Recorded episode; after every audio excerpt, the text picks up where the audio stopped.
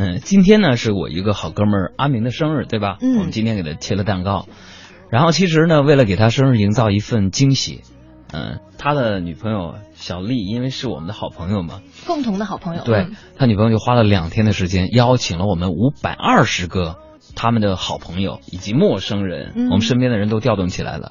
然后在今天呢零点的时候，给他发了一条信息，说：“我爱爱你我爱你。”然后这不今天上班吗？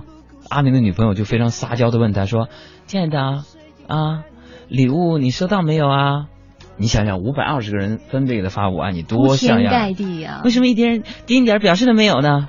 啊阿明说：“哎呀，媳妇儿，原来是你干的，吓我一大跳，怕你吃醋，我删了一晚上啊。”所以这个世界上啊，不解风情的人还是挺多的。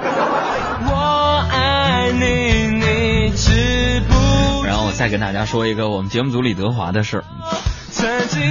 昨天呢，昨天德华他女朋友就跟他说说，德华呀，德华，我想你应该找一个美丽大方、温柔善良、会照顾你的女孩在一起。德华当时一听，哎呦我的妈呀，这不是要打仗的节奏吗？那肯定要耍脾气啊！他说：“我想你应该找一个美丽大方、温柔善良、会照顾你的女孩在一块儿。”啊，德华当时那德华多聪明啊，对不对？三百多斤体重，一米五七的身高，智商非常非常的接地气啊！